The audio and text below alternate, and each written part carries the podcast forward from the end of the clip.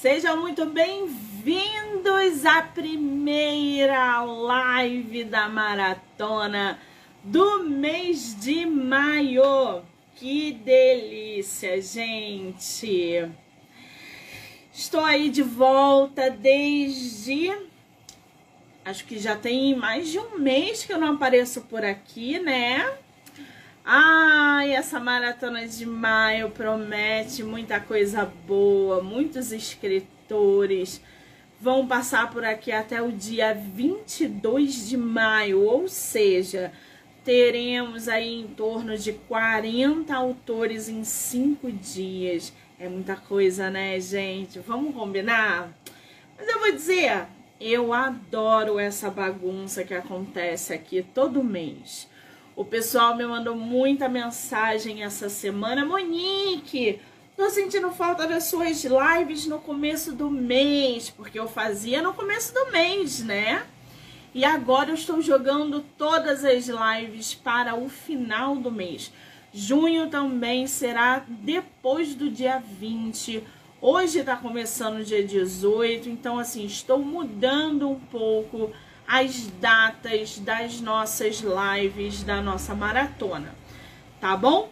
Muito bem, é. lembrando que tá rolando entrevista também pelo Spotify. Diferente daqui das lives que acontece ao vivo, pelo Spotify a gente só consegue ouvir o nosso escritor ou a nossa escritora. Então as entrevistas são em áudio essa entrevista aqui por live, né? Vocês vão poder não só ouvir, mas também assistir pelo Spotify, Anchor, Amazon Music, canal do YouTube, TikTok, Instagram, todas as plataformas possíveis. Fechou? Do livro não me livre. Então já corre lá, já se inscreve, já começa a seguir para acompanhar as entrevistas que vão acontecer esse mês e claro, os episódios, porque os episódios não param. O conteúdo literário não para e ele é gerado diariamente, tá bom? Lembrando que teremos muitos sorteios até o dia 22. Ai, adoro sorteio, gente. Fazer sorteio com os meus autores, com os meus leitores, com os meus seguidores é uma delícia, né? Então, muito sorteio vai rolar. Bom, a gente aí tá começando a primeira live de maio, já entra nessa maratona com chave de ouro. Por quê? A gente vai bater um papo é, com a escritora nacional, é, que eu tava doida, doida para conversar, até porque o livro dela está lindíssimo, tá, gente? Que é a Poliana Matos. E tudo no livro dela é uma graça, inclusive o título. Cadê o balaio do Caio Papagaio? Isso é nome, gente. Na hora que eu vi, eu comecei a rir. Falei, eu preciso conversar com essa pessoa para a gente poder conhecer um pouco mais sobre essa história. Enquanto ela não entra, que eu acho que ela já está entrando, para a gente poder conhecer não só o livro, né, mas o trabalho dela como um todo. Enquanto ela não entra, vamos ver aqui, mostrar para vocês. Vai ter sorteio, deixa eu... Ah, ele entrou aqui, gente. Ó, ó, ó. Poliana querida, vou aceitar aqui.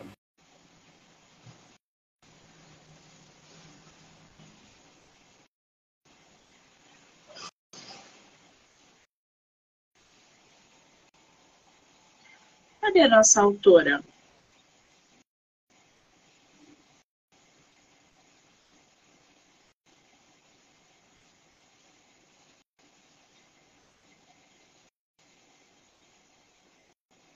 Não entrou. Eu aceitei o convite, não entrou. Eu vou chamar você, tá, Poliana? Não manda o convite, não. Eu vou cancelar aqui e vou enviar para você. Pronto, aceita por aí.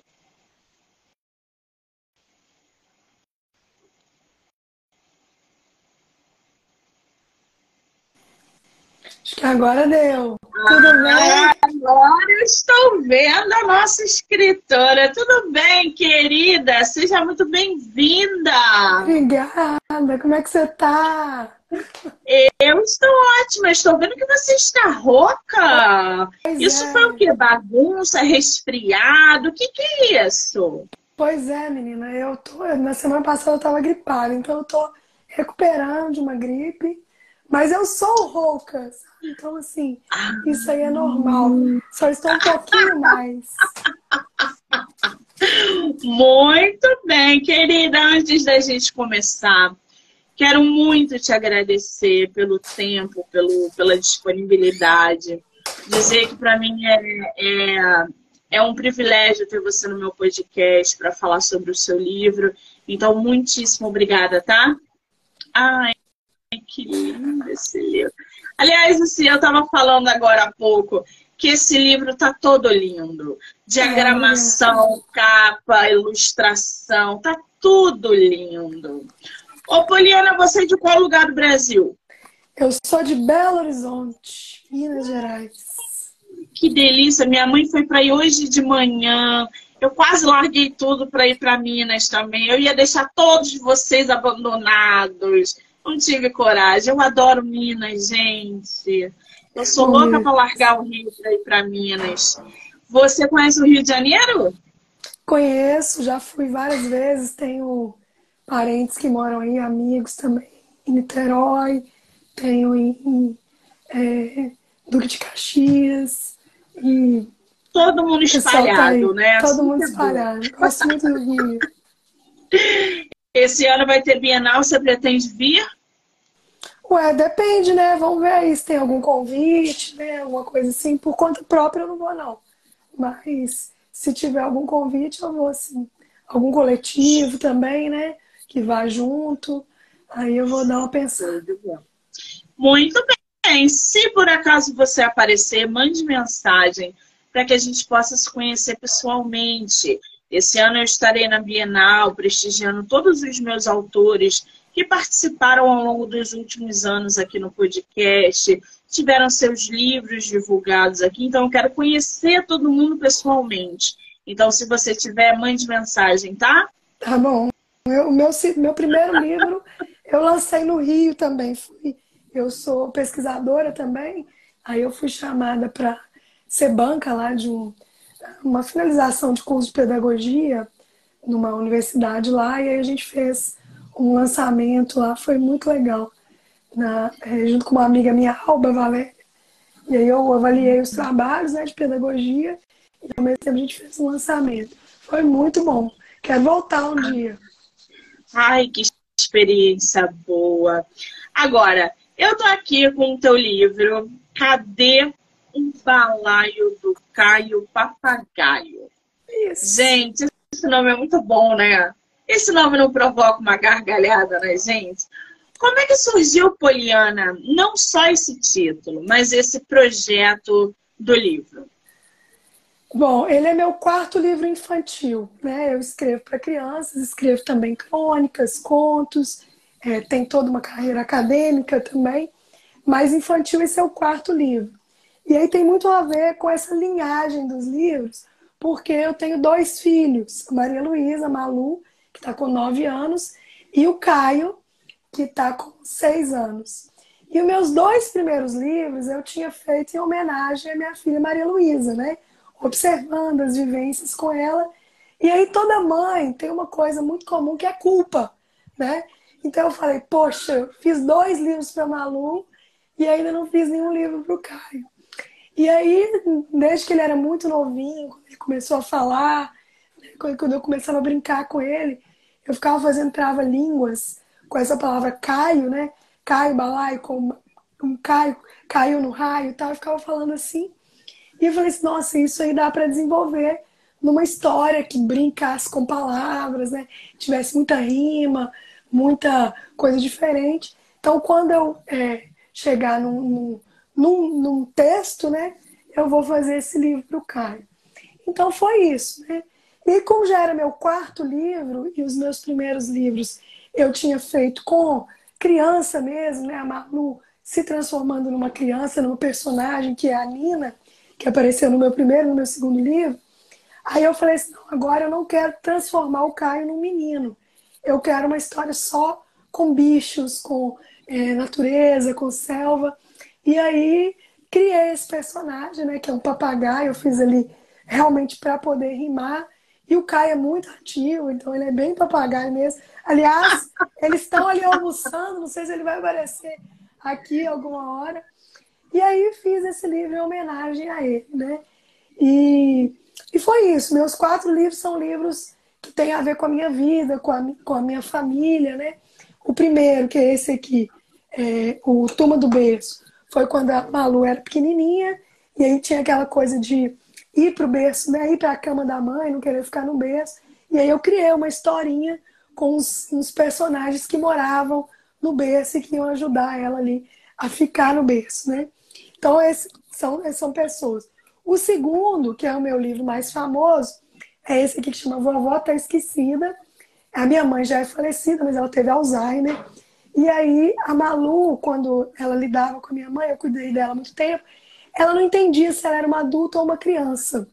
Então, ela falou comigo uma vez assim: Mamãe, a vovó Luísa é adulta ou criança? Porque ao mesmo tempo que ela fazia coisas que eram de adulto, que ela era grande, já tinha filhos, tinha coisas que eu fazia com a minha mãe, como ajudar a vestir, ajudar a sentar, que era muito parecido com as coisas que eu fazia com a própria Malu. Né?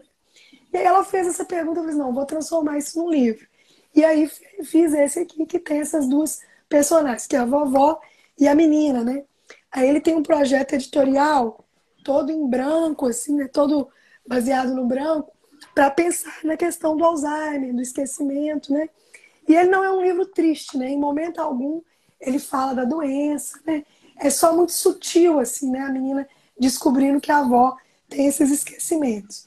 Aí o quarto livro, a Malu falou assim, ó, você fez um livro para minha avó Luísa, você precisa fazer para minha avó Roseli, que é a minha sogra. Aí eu fiz esse livro aqui, minha sogra é muito boa cozinheira, que se chama Pão de Queijo da Vovó, que é muito ah, mineiro, né? Que delícia! Que é uma, o livro é uma receita de pão de queijo e explicando como que é, a receita de pão de queijo refletia a personalidade da minha sogra Roseli e da Nice, que é a mãe da coautora, que é a André. Então, esses são meus três livros, todos eles em homenagem a alguém e todos eles tinham personagens humanos. Quando eu pensei em fazer o, o Cadê o balaio do cara papagaio? Eu pensei assim, não, eu vou entrar no universo infantil, eu não vou pensar nessa questão da homenagem, não vou pensar pois em é. humanos. Peraí, eu vou... antes, de, antes de você falar sobre isso, eu queria te fazer uma pergunta. Porque você estava falando sobre os livros, e aí surgiu essa curiosidade. Antes de você ser mãe, você já era uma escritora, mesmo que não fosse publicada, ou a vontade de escrever histórias infantis e publicá-las veio depois da maternidade. Como é que isso funcionou com você? Essa é uma pergunta muito interessante. Eu já era escritora, eu fui mãe pela primeira vez em 2014 e eu já tinha dois livros publicados, um de crônicas e uma tradução. É um livro que eu traduzi e que eu tenho os direitos dele no Brasil. Eu já era escritora, já escrevia basicamente crônicas que eu, que eu publicava, né? embora eu escrevesse poesia, escrevesse outros gêneros. Quando a maternidade surgiu na minha vida, aí vou até ver se o livro está aqui, e eu comecei a ler para minha filha, principalmente, estou vendo se ele está aqui, acho que não, principalmente o livro da Cecília Meirelles, ou Isso ou Aquilo, eu achava fascinante o tanto que ela gostava de literatura, o tanto que ela gostava de poesia. Aí eu falei assim, nossa, vou começar a escrever para criança. E aí comecei a escrever meus primeiros poemas ali sobre ela, sobre quando ela aprendeu a falar, sobre as coisas que ela fazia, sobre a maternidade. Até que um dia surgiu uma história baseada na minha filha e que eu transformei nesse primeiro livro. Então eu te diria o seguinte: eu já era uma escritora com um livro, com dois livros publicados, né? Eu já de certa maneira, já tinha passado pelo rito de passagem de me assumir como escritora, que é um rito de passagem difícil, você deve saber. Mas eu ainda não era uma escritora de literatura infantil. Então, eu diria que a maternidade, ela aflorou em mim é, esse nicho né, da literatura que eu ainda não tinha me dedicado. E acabou que foi um nicho que eu gostei muito, porque eu sempre gostei muito de criança, né? Independente de serem meus filhos, meus sobrinhos, eu sempre gostei muito de criança. Então, é, foi um encontro legal. Por exemplo, eu adoro ir em escola, sabe? Para fazer encontro com a autora, né? É muito bom ver o brilhinho no olho das crianças, né? Ver eles gostarem do livro. Então, deu muito certo. Não, me assumi como escritora, né? De literatura infantil, mas não só, né? Eu também escrevo outras coisas. Mas acabou que, por ter já quatro livros, e hoje em dia as pessoas vivem pelos filhos, né, Monito? Então, a repercussão dos meus livros infantis acaba sendo maior. Né? Então, é, as, as, oportunidades de entrevista, de televisão, de rádio, assim, geralmente surgem ou pelo meu trabalho acadêmico, né? ou pela literatura infantil né? Essa literatura mais feminina, os contos e tal, é um pouco menos. Mas é uma das coisas que eu mais gosto de fazer também. Né? Então, é, é muito bom. Então, a maternidade aflorou muito. Estou procurando Agora, aqui um livrinho. Hum. Você estava falando da dessa, dessa exposição, das entrevistas e tal, porque isso faz parte de, da vida do escritor nacional, porque se ele não aparecer para falar dos livros, ninguém vai conhecer, ninguém vai saber o que ele tem ou não publicado. Então, é, é essa, essa noção, essa importância, essa, esse caminho que o escritor nacional precisa percorrer, muitas vezes tendo que lidar com a própria timidez, com a própria. É, é, enfim, ter que é, é, abrir o leque para se expor, senão ninguém vai conhecer. Eu vi outro dia que você estava fazendo outra entrevista com a Andréia, não foi? Sim, sim. Da, da Meia de Abelhas. Gente, a Andréia, quem não assistiu, vá lá no Instagram dela, porque ela, ela é escritora, ela publicou o primeiro livro dela. Ela era tímida, ela só aparecia ali então, quando a autora acabou de falar que a importância dessa exposição que passou a ser rotina, então eu falo isso para todos os meus autores, apareçam. Não importa se você escreve para criança, se você escreve contos, se você escreve suspense, o negócio é aparecer. E aí, eu queria saber o seguinte, Poliana, antes da, de você concluir é, o teu raciocínio anterior, eu queria saber o papel das redes sociais é, na tua carreira hoje literária. Como é que você lida não só com a internet, mas as redes sociais, é, as lives, as entrevistas. Isso como um todo influencia a tua carreira literária? Ou você acha que não, que isso pode passar batido? Monique, é, eu tenho uma relação de muita apropriação pela tecnologia, no sentido de que eu sou maior do que ela, sou eu que mando, sou eu que penso. Então, quando eu estou numa campanha de divulgação de um livro novo, de um lançamento, então eu vou estar sempre em lives, eu tento também o mainstream, né, a grande mídia, televisão, rádio, jornal, porque, na verdade, é uma, é uma estratégia de divulgação do livro.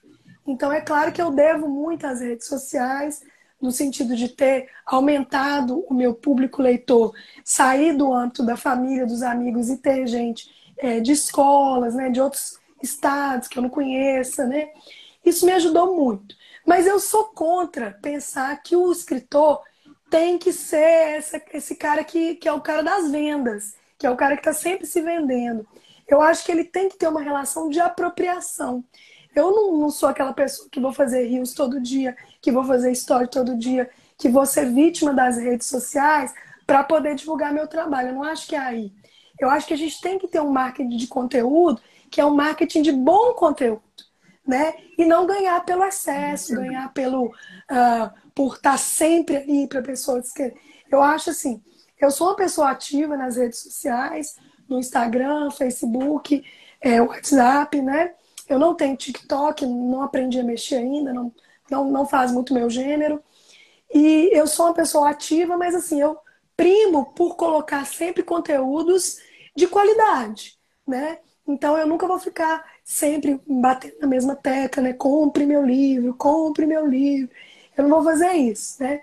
E eu acho que no, no meu doutorado eu estudei é, escritores independentes. Foi lá que a gente se conheceu, né? Você se lembra que eu te mandei um convite, você ficou meio desconfiada, né? Depois eu falei, não, eu sou pesquisadora do CEPET, né? Então, é, no meu doutorado eu vi, muito tristemente, que há escritores, sobretudo escritoras de romances mais trend, que elas se devotam tanto à, à, à divulgação, ao marketing, que elas diminuem o tempo que elas dedicam à escrita, a, a, ao aprimoramento dos seus romances, né? Por quê? Porque como ganha muito pouco, tem que escrever muito para poder fazer uma renda mensal justa, elas têm que ficar aparecendo muito. Isso eu sou contra. Sou contra no sentido assim, se a pessoa quer fazer a vida dela, tem problema nenhum. Mas eu acho que é uma precarização do trabalho do escritor, uma precarização do trabalho da escritora, porque às vezes você tem pouco tempo para dedicar à escrita e tem que ficar se dedicando às redes sociais. Então a minha relação é essa. Eu não sou uma pessoa que sou contra as redes sociais, nada disso. Eu acho que elas tendem a potencializar a carreira da gente se a gente não for vítima delas, né? Se a gente não ficar naquele vício de ai, quanto, quanto mais é, é, seguidores, melhor e tal. Então eu acho que tem que ter uma relação equilibrada, sabe? Eu acho que tem que ter uma relação equilibrada. Respeito quem vive disso, quem escolheu isso como carreira, mas eu acho que a pessoa tem que colocar a cabeça no lugar e pensar assim, ó, quem manda aqui sou eu, eu sou maior do que a tecnologia e é ela que me serve, né? Então eu acho que quando tem esse valor, né, porque o escritor é aquele ermitão que está lá sozinho, que vive no, né, só escrevendo, esse aí, infelizmente, ele não existe mais, né? Porque ninguém está sendo bancado por editora mais, né? Dificilmente. Outro dia eu estava vendo Santiago é, Nazar, Santiago Nazari, que é publicado pela Companhia das Letras, falando que é difícil viver só de, de royalty, que tem que ir nos eventos, infelizmente, que tem que fazer oficinas, né, de escrita criativa, porque é o jeito que está todo mundo vivendo. Quem gosta de viver, quem quer viver só de escrita. Essas iniciativas como a sua, de divulgação né, do escritor nacional, da literatura contemporânea, eu assim, ó, só bato palma, sabe? Porque a gente lida com muitos, muitos concorrentes. Né? Tem o concorrente famoso, tem o concorrente domínio público, tem o concorrente estrangeiro, né? que brasileiro às vezes valoriza muito. Então, quando a gente se une para poder fazer uma live de mulheres, para falar de literatura nacional, de literatura contemporânea, isso é uma pequena guerrilha contra o sistema, entendeu? Então, é. Eu sou muito, Sou muito a favor disso, sim. Desde que seja é verdade. muito equilibrado. Hoje, você tocou aí em vários pontos importantíssimos.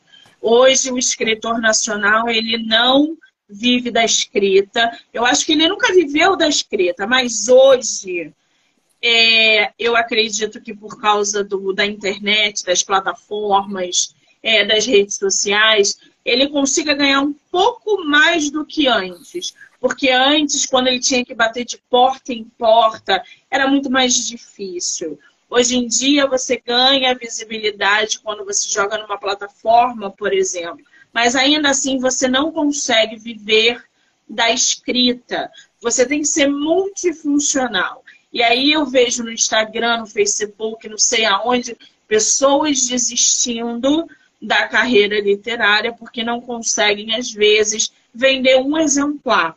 E eu bato na tecla o seguinte: divulgação é diferente de venda. A estratégia é totalmente diferente. Monique, se eu fizer live com você, eu vou vender quantos livros? Eu falei, quantos livros você quer vender? Eu não sei.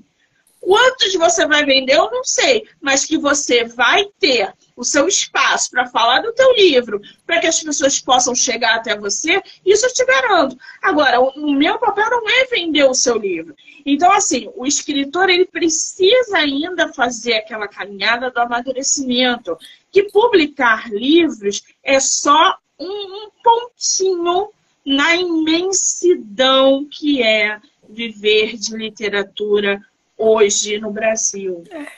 Então, não achem que vocês vão ter 25 livros publicados e vão ser best-seller. Ou que vocês vão publicar um livro hoje e amanhã vocês vão estar no top 10 da Amazon. Não é assim que funciona. Divulguem. Divulgação é constância. Divulga é. esse mês, divulga mês que vem, e não sei o quê. Vai estudar o mercado para não falarem e para não fazerem besteira. É, é por isso que o projeto da live, o podcast, nasceu. Para receber escritores como a, a Poliana, como eu também sou escritora.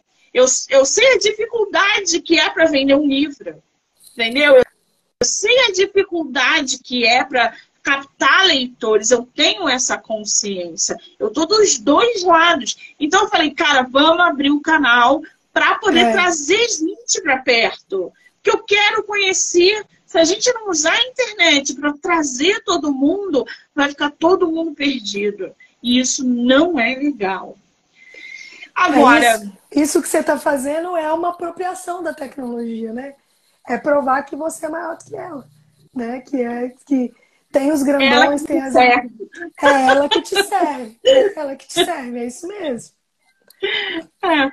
Agora, Ô, Poliana, voltando um pouquinho aqui no teu livro, Cadê o Balaio do Caio Papagaio? Eu queria que você falasse pra gente um pouquinho da história desse livro. Porque ele é infantil, mas ele não é tão pequeno como a gente está acostumado de 8, 10, 12 páginas. O livro da Poliana tem 32 páginas, não é isso? Tem 32 páginas. É, na verdade, ele eu... tem tamanho normal de livro infantil, né? Assim, para faixa etária mais ou menos. Essa ilustração, gente, está linda. É, Gabriela. Eu Gabi queria o nome desse ilustrador. Quem é? Ela chama Gabi Zaga, é mineira também. É um livro todo feito por mulheres. Então, eu sou a escritora, Poliana Vecchio, a ilustradora é a Gabi Zaga e a designer que fez todo o projeto editorial é a Jaqueline Monteiro. E até a fotógrafa é a Monique Abdala, que é mulher. Então, assim, é um livro bem feito por mulheres. Bom, eu não vou ler aqui para não dar spoiler, porque eu tenho um contrato de, de lançamento com a livraria, mas é o seguinte: esse livro eu usei algumas técnicas de escrita. A primeira, mais visível, é a rima, né? Então ele tem muita rima. Então, é, você vê, cadê o balaio do Caio Papagaio? Tem muita rima. Então, a ideia é a seguinte: é, o personagem perdeu o balaio, né? Então começa assim: Caio Papagaio, Caio Papagaio, cadê o seu balaio? Meu balaio não está mais aqui deixei guardado com o Chico Coati. Aí a gente entra numa outra técnica que chama a técnica de acumulação. O que, que é acumulação? Aí o Chico Coati vai falar, não, mas não tá comigo não, tá com fulano. Aí o fulano vai falar, mas não tá comigo, tá com ciclano. Aí eu ah, mas tá comigo. Até a gente pensa assim, gente, onde que isso vai dar, né? Então, essa técnica de literatura infantil chama história acumulativa. Tem muitas, por exemplo, estava velha no seu lugar, e veio a te fazer. Ah, na velha, velha, fiar, não tem isso. Isso chama história acumulativa. É uma técnica de literatura infantil. Então ele vai falando, ah, não tá comigo, tá com fulano. Ah, não, tá comigo não, tá com ciclano. Até que eles acham o balaio, né? Aí quando eles acham o balaio, eles vão perguntar assim, mas... Aí ele fala assim, né? É, Escutem todos que a procura já para. O balaio está com a dona Arara. Aí ela pergunta, é, está aqui, vigiei com cuidado. Mas afinal, o que tem nele guardado? Aí o Caio Papagaio vai dizer o que, que tem dentro do balaio, que também é uma técnica de acumulação, né? Que ele vai dizer, eu não vou dizer, né? ele vai dizer, olha, tem umas coisas que eu trouxe para mim. E aí volta. É uma história, uma história circular. E uma outra coisa que ela tem, que aí, né, Monique? As pessoas acham que a gente não estuda, né? Escritor estuda muito, né? Assim, ah, tive uma ideia. A gente faz muito curso de escrita, a gente lê muito, a gente bebe das, das boas fontes. tanto internacional quanto nacional, folclore, observar crianças. Então eu gosto muito de uma, de uma série antiga dos anos 2000 que chama Malcolm in the Middle. Eu não sei se vocês já viram. No Malcolm in the Middle tem uma técnica que chama quebra de quarta parede. Você já ouviu falar dessa técnica? Não. Tem no Malcolm in the Middle, quem mais? no The Office tem. Que é, que, que é quebra de quarta parede? O teatro, ele tem a, o palco e a quarta parede do palco é a plateia, né? Quando você tem no teatro a quebra de quarta parede, é quando o ator conversa com a plateia. Isso chama quebra de quarta parede. Isso tem desde o Machado de Assis, quando ele fala assim, meu caro leitor, né? Então, isso chama, essa, essa técnica de se voltar para a audiência, para o leitor, para o espectador, chama quebra de quarta parede. E eu era doida para colocar isso num livro. Né? Então eu termino o livro com uma quebra de quarta parede, que é uma ah, interação, quando você viu lá, uma interação com o leitor. Então é interessante, assim, porque, na verdade, assim, eu dou muita sorte, minha família me valoriza muito, meus colegas de trabalho, eu tenho uma, uma, uma, uma coisa bacana. Mas, às vezes, as pessoas acham que é fácil fazer livro. E não é. Pois é. Né? Eu, eu ia, inclusive, te falar isso, te perguntar isso. Por quê? Escrever livro infantil é totalmente diferente a pegada é diferente, a maneira como você escreve é diferente. É, é, é muito diferente de você sentar e escrever uma narrativa, é, seja um drama, um romance, sei lá o quê. Primeiro, porque atrair a atenção de uma criança para um livro não é simples, é. não é fácil. Começa pela é. ilustração. O teu livro é cheio de ilustração, que já chama a atenção. Ilustração Toda... linda, é. muito bem feita. Toda Vamos. aquarela. Olha isso, gente. E são todos animais isso, brasileiros, né? Exato. Olha isso. Cheio de cores, cheio de, de bichinhos que eles gostam. Então, isso já capta ali a atenção da criança. Outra coisa é quando elas começam a ouvir a história, mesmo aquelas crianças que ainda não sabem ler, mas que a tia está ali conversando, lendo para elas e as rimas acontecem. É. criança adora rima, porque elas, elas se divertem com as rimas. Não é todo mundo que sabe fazer rima de criança, para criança, não é. É muito difícil, não é fácil. E aí eu queria saber, Poliana, é, qual é o tipo que, de, de, de pesquisa, por exemplo, de método que você usa para produzir esse tipo de conteúdo de livro literário? Olha, a principal pesquisa é que eu leio muitos livros infantis. Por que que, acontece, né? O Mar de Andrade já falava que a gente, de certa, que isso é coisa da antropofagia, né? Que a gente vê o do outro e deglute, né? De certa maneira, a gente transforma aquilo numa coisa nossa. Então eu vou te dizer que esse livro, ele não é original no sentido assim, não veio tudo da minha cabeça. Veio tudo de influências, né? De livros que, por exemplo, quando eu, escrevi o texto, eu queria história acumulativa, eu queria que tivesse bichos. Eu queria que foi um livro, tem um livro em inglês que chama Brown Bear, Brown Bear, What Do You See? E ele foi baseado um pouco nele que eu queria que cada animal tivesse um destaque. Então eu queria que fosse assim, o animal em cada página, sabe? E aí foi uma coisa que eu tirei do Brown Bear. Essa outra da quebra do, do, do quarta parede, que é de seriado, tem alguns seriados que tem. Então eu diria que o escritor, além de fazer cursos, né, se ele achar importante, ele tem que se nutrir de boa literatura nacional, internacional, folclórica, sabe? Porque aí você vai tendo ideias para fazer seus próprios arranjos. Entendeu? Que são originais por quê? Porque ninguém nunca fez aquele arranjo. O que é diferente da coisa do clichê, que é uma coisa que na tese eu critico muito, que é o seguinte, às vezes, por exemplo, você ser top da Amazon, você tem que fazer aquele romance que segue um script, né, do CEO, do é, Age Gap, do não sei o quê aquilo é totalmente contra a criatividade.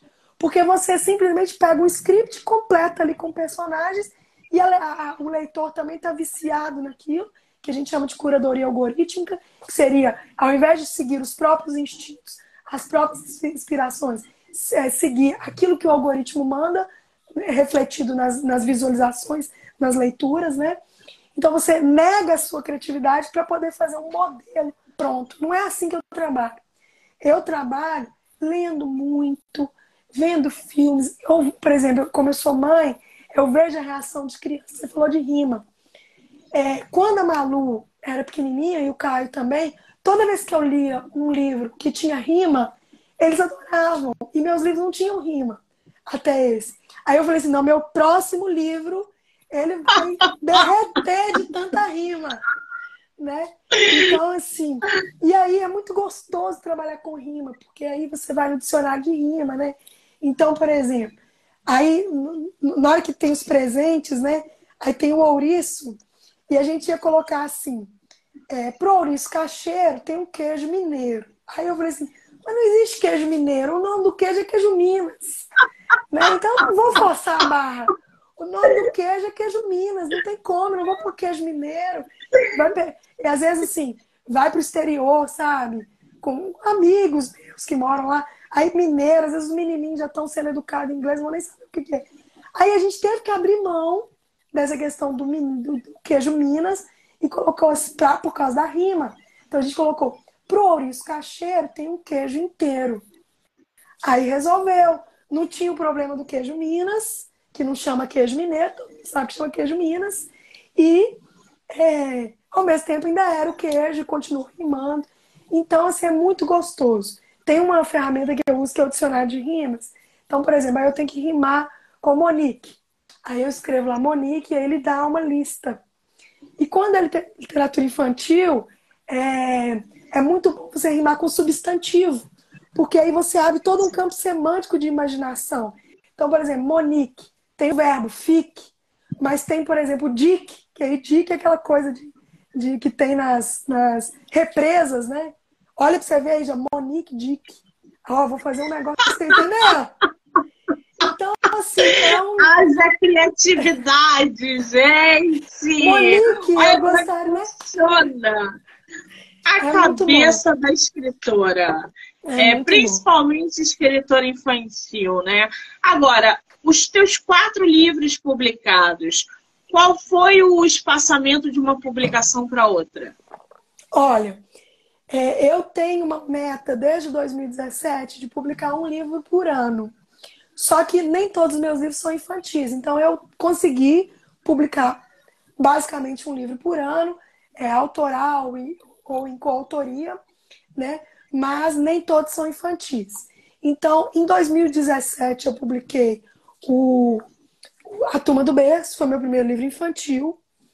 Aí tem um gap de dois anos. Em 2019, eu publiquei O Vovó Tá Esquecida. Mas em 2018, eu publiquei um livro em parceria, de outro, nível, de outro gênero.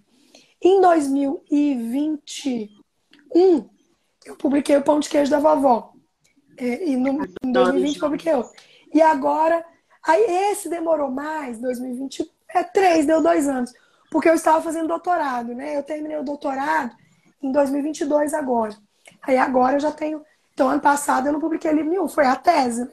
Porque me deu muito trabalho. E eu vou depois transformar em livro. E então, assim, eu tenho. Eu demoro, Monique, basicamente dois anos para fazer um livro. Desde que eu comecei mesmo. Às vezes o texto é anterior. O texto, assim, como eu não gosto de perder ideia, às vezes eu tenho ideia, Aí eu esboço mais ou menos ali no celular, depois eu pego, melhoro e aí deixo guardado lá para mais para frente. Eu não sei se você faz assim. E aí o Caio Papagaio, o texto eu já tinha escrito há muito tempo, em, 2000, em 2017. Só que aí eu tentei uma lei de incentivo à cultura aqui de Belo Horizonte, só que no meio do caminho veio a pandemia. Aí não deu para continuar. E aí depois eu, eu e era outro ilustrador. E depois, em 2020, é, 21, eu iniciei com uma nova equipe. Então, desde essa nova equipe, são dois anos. Eu sei que tem gente que faz mais rápido, né? Sim. Que tem, só que geralmente eu tenho mais de um livro ao mesmo tempo. Então, por exemplo, eu estou publicando o Caio Papagaio, que está na fase de. Ah, esse ano é dele, né? Para ir em escola, para fazer entrevista e tal, até, até vender tudo, né? Ou ter que fazer mais tiragens e tal. Aí, mas tem outros que eu estou na fase escrita. Então, por exemplo, eu que escrevo contos. Às vezes, contos, você vai escrevendo, escrevendo, escrevendo, tem um número bom, você já faz uma coletânea. Pois né? é, eu já ia até te perguntar sobre projetos futuros. Tem alguma previsão de livro para vir final do ano, ano que vem? Como é que tá isso? Esse ano não deve vir nenhum livro autoral meu, sozinha, é, é, publicado, não. Talvez alguns projetos coletivos em que eu sou da equipe, né? Tem vários é, projetos juntos, coisas também assim acadêmicas, né? Que a gente acaba escrevendo esses talvez sim.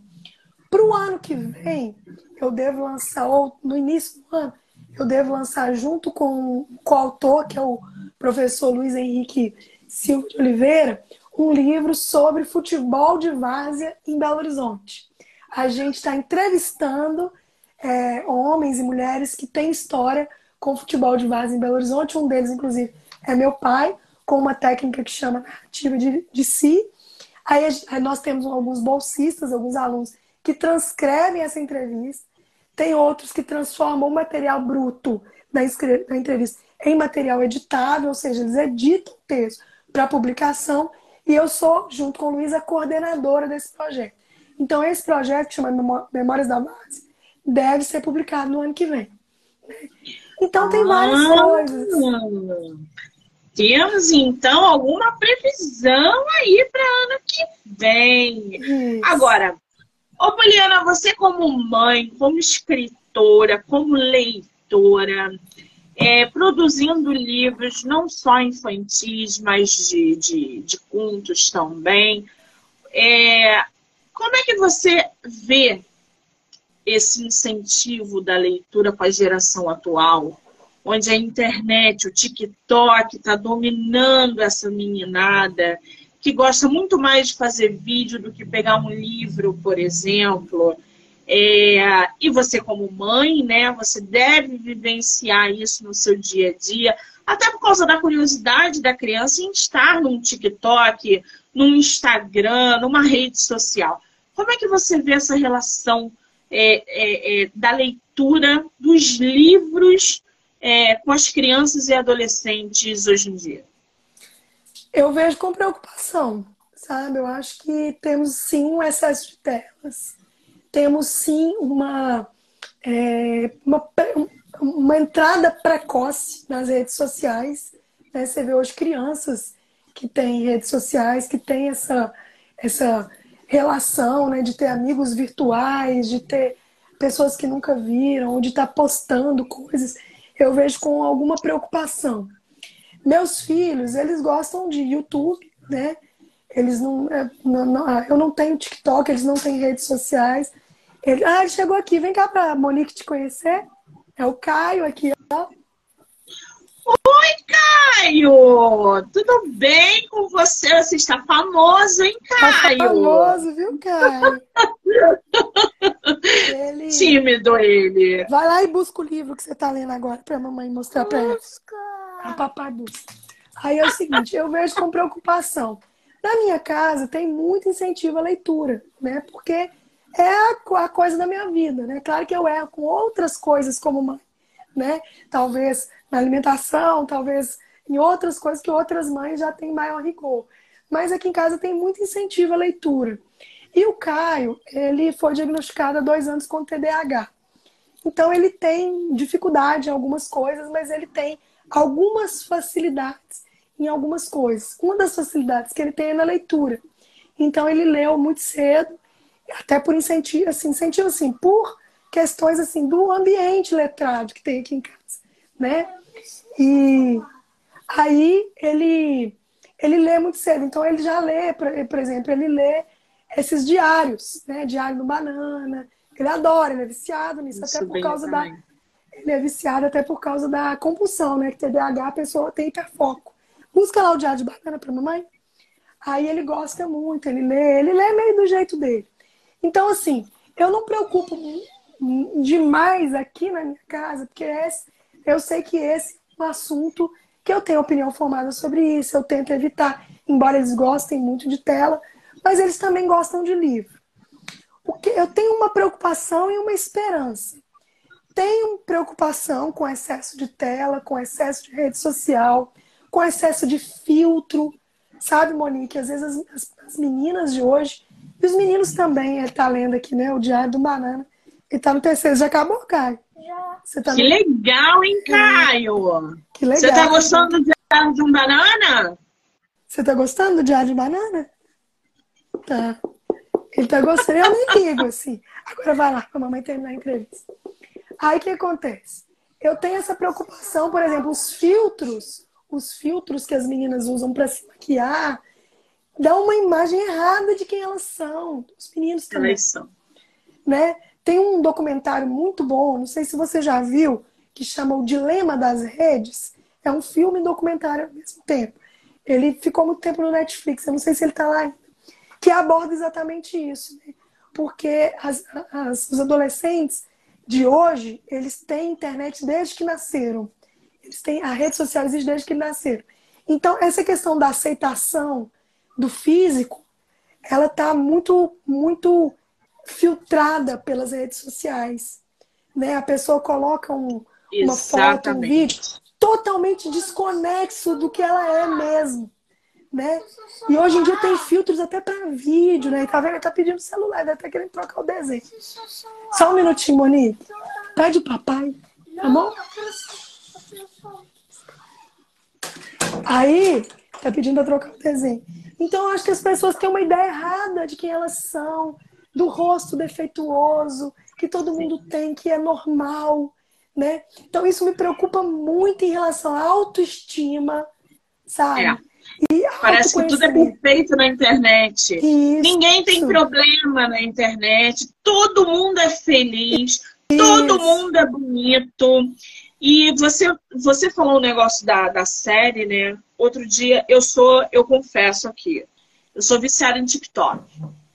Eu, às vezes, Tudo me pego quatro horas da manhã vendo vídeo no TikTok. Eu sou alucinada por TikTok. E eu estava vendo um vídeo de uma mãe que gravou a filha desde pequeno, menor que o Caio. Linda menina no balé, toda linda, uma infância maravilhosa. Quando ela fez 12 anos, a mãe deu a ela um celular.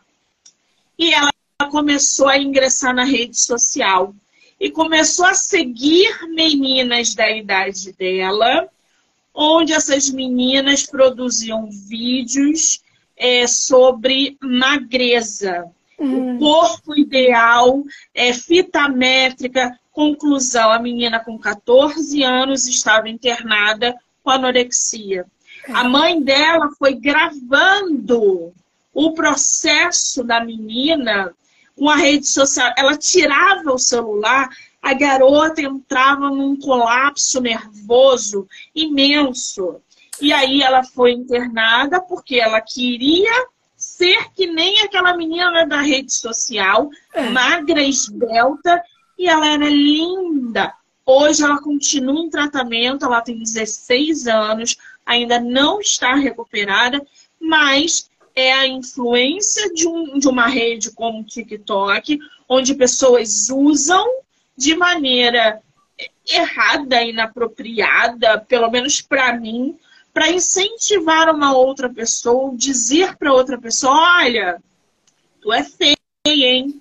Tu tá gorda, hein? O seu cabelo não tá legal. Isso tudo faz com que você queira se enquadrar no perfil daquela rede. Você sai da tua realidade. Então, a geração de hoje como você falou, é realmente me preocupa também. Porque eu tenho uma sobrinha de 11 anos que tem celular, mas a mãe dela tá ali, ó, em cima, não vai, vai mexer uma hora por dia, e é antes do jantar, depois não vai, nananã. Então, assim, também tem que ter um controle ali, um, um sabe, olhar para aquela criança, qualquer movimento estranho, tá vendo que tá muito reclusa. Por que, que não vai a um shopping? Não quer ir a um shopping porque tá no celular? Não quer passear porque tá no celular? Então, é, a geração de hoje realmente a gente está muito preocupada. Eu, como tia, não sou mãe, mas eu, como tia, vejo e sei que é muito, muito pior para vocês, mães, né? Que tem que ficar no controle, tem que tomar conta, tem é. que dizer não, que eu acho que a geração atual não consegue dizer não, né? O, é, eles não ouvem mais o não, eles choram, esperneiam, e aí os pais vão lá, dão um celular para eles ficarem quietos. Então, e falta livro.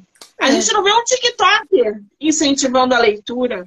O adolescente é tem 6 mil seguidores. A gente não vê uma postagem com livro.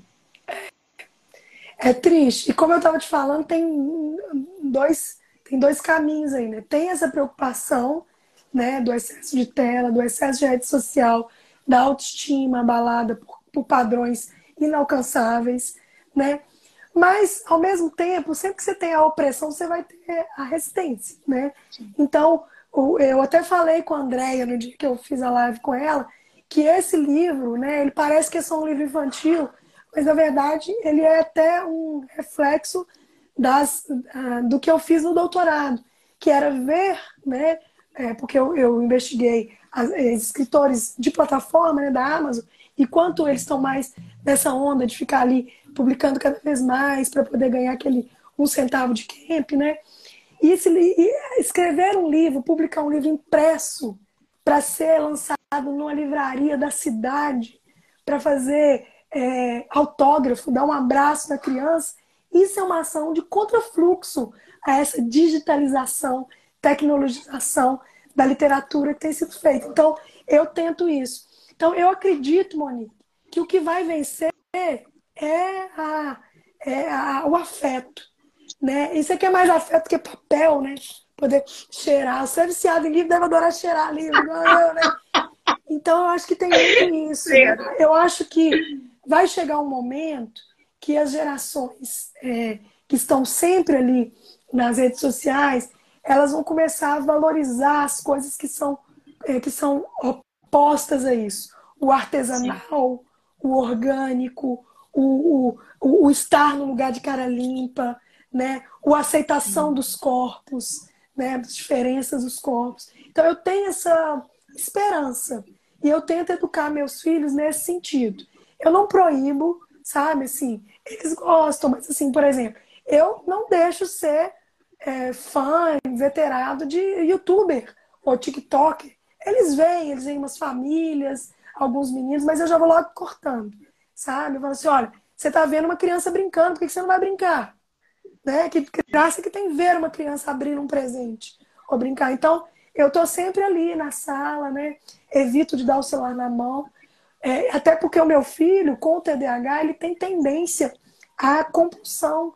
E se a compulsão dele não for uma coisa bem direcionada, ele vai, é, ele vai perder a potência que ele tem, o potencial que ele tem. Né? Então eu tento não ser aquela mãe dominadora, controladora, mas ao mesmo tempo. Então, por exemplo, se eu puder pegar essa, esse potencial que ele tem de hiperfoco, por exemplo, e canalizar para um instrumento musical, você está entendendo? Ou para, para sei lá, um esporte, ou a leitura, né? Então eu acho que tem que ter, desde que eu estava falando desde o início, a questão do equilíbrio, da Sim. apropriação, né? Eu nunca vou, eu nunca vou, nunca vou dizendo o seguinte, eu tento ter consciência de não baixar uma timeline e me deprimir, porque minha amiga está na praia e eu não estou sabe? Exato. E é muito difícil. Porque rede social é uma vitrine. O que, que você põe na vitrine? Seu melhor produto. Né? Exatamente. Né? Você não vai colocar Isso. seu pior produto. Né? E, e, eu tenho medo também até de ser fonte de inveja, né? Porque as pessoas dizem, ai, Poliana tá lançando livro, Poliana tá na televisão. Gente, isso aqui é a minha vitrine. Além de tudo, a gente tem que lidar com pessoas mesquinhas e medíocres, é. né? É, a gente, assim... é como se a gente não tivesse o direito de realizar os nossos projetos, os nossos sonhos, porque a gente fica com medo de mostrar que a gente está dando um passo é, para um futuro diferente daquele que está ali é, hibernando, né? Então, a gente também tem que avaliar por esse lado. É muito louco. É isso mesmo. Agora, é isso mesmo. Ô Poliana, o que, que os leitores, mirins e mamães e papais e titias podem esperar de Cadê o Balaio do Caio Papagaio? Olha, podem esperar uma, um livro que foi feito com tanto afeto, mas tanto afeto, que esse afeto transbordou na qualidade dele. É um livro que vai agradar criança, que vai agradar adulto. Então, assim, eu até falei, vou falar a mesma fala que eu falei para André. Caio, você gostou do, do Cadê o Caio Papagaio? Gostou por que, que você gostou? Por quê?